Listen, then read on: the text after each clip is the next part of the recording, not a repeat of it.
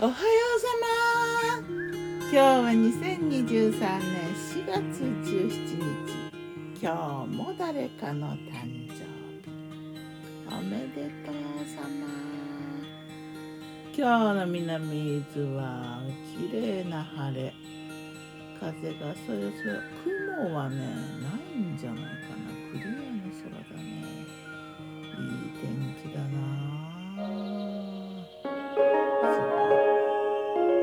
昨日の我が家のメニュー。昨日我がメニューじゃん昨日はねお出かけしてお昼はねお弁当を作っていったんだよ。パチパチパチパチ。のり弁。ドライカレーのせ。どうなんだろうねのり弁の上にドライカレーってね。のしちゃったね。半分のり弁のね半分ドライカレーの下半分入り卵のせた。入り卵はいいよね。ドライカレーは賛否両論ありそうななさそうな。スープも持っていったね。あったかいスープあると嬉しいよね。フェンネルスープ。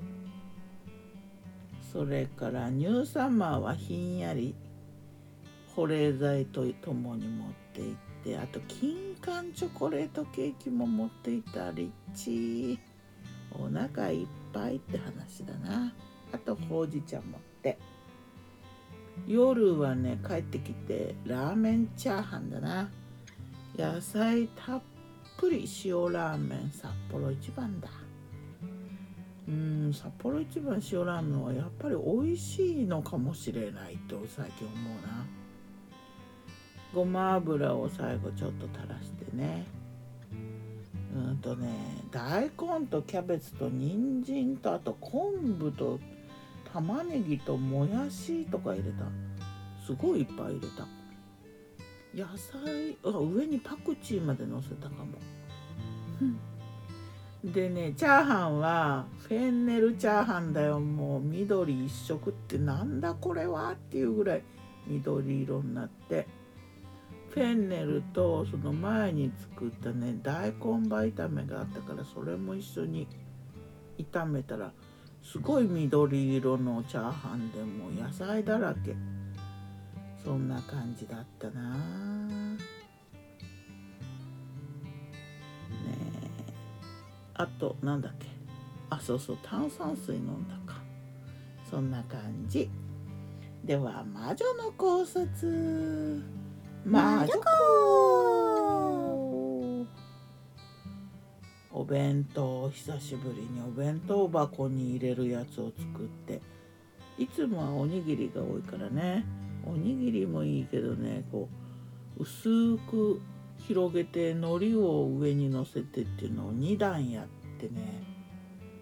でその海苔をのせる前にご飯を薄くひいて鮭フレークをちょっと振ってその上に海苔をのせてで海苔に穴をポソポソポソっと開けてで少し醤油で湿らせてその上にまたご飯を広げてでまたうんと鮭フレークと今度半分わさびふりかけにしたんだな。でその上に海苔をのせてってするんだけどそのわさびふりかけの方の半分の上にドライカレーをのせたんだ。で半分は入り卵。まあね美味しくはあったと思うよ。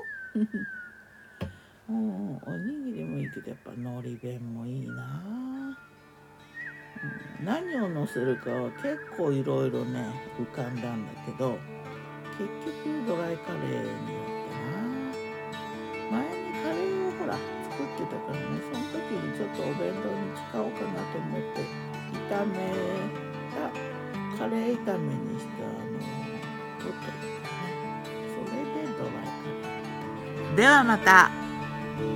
今日も美味しく健やかに。やっぱスープがあるのはいい。スープは必要かも。ギターは藤井声はよたんでした。またね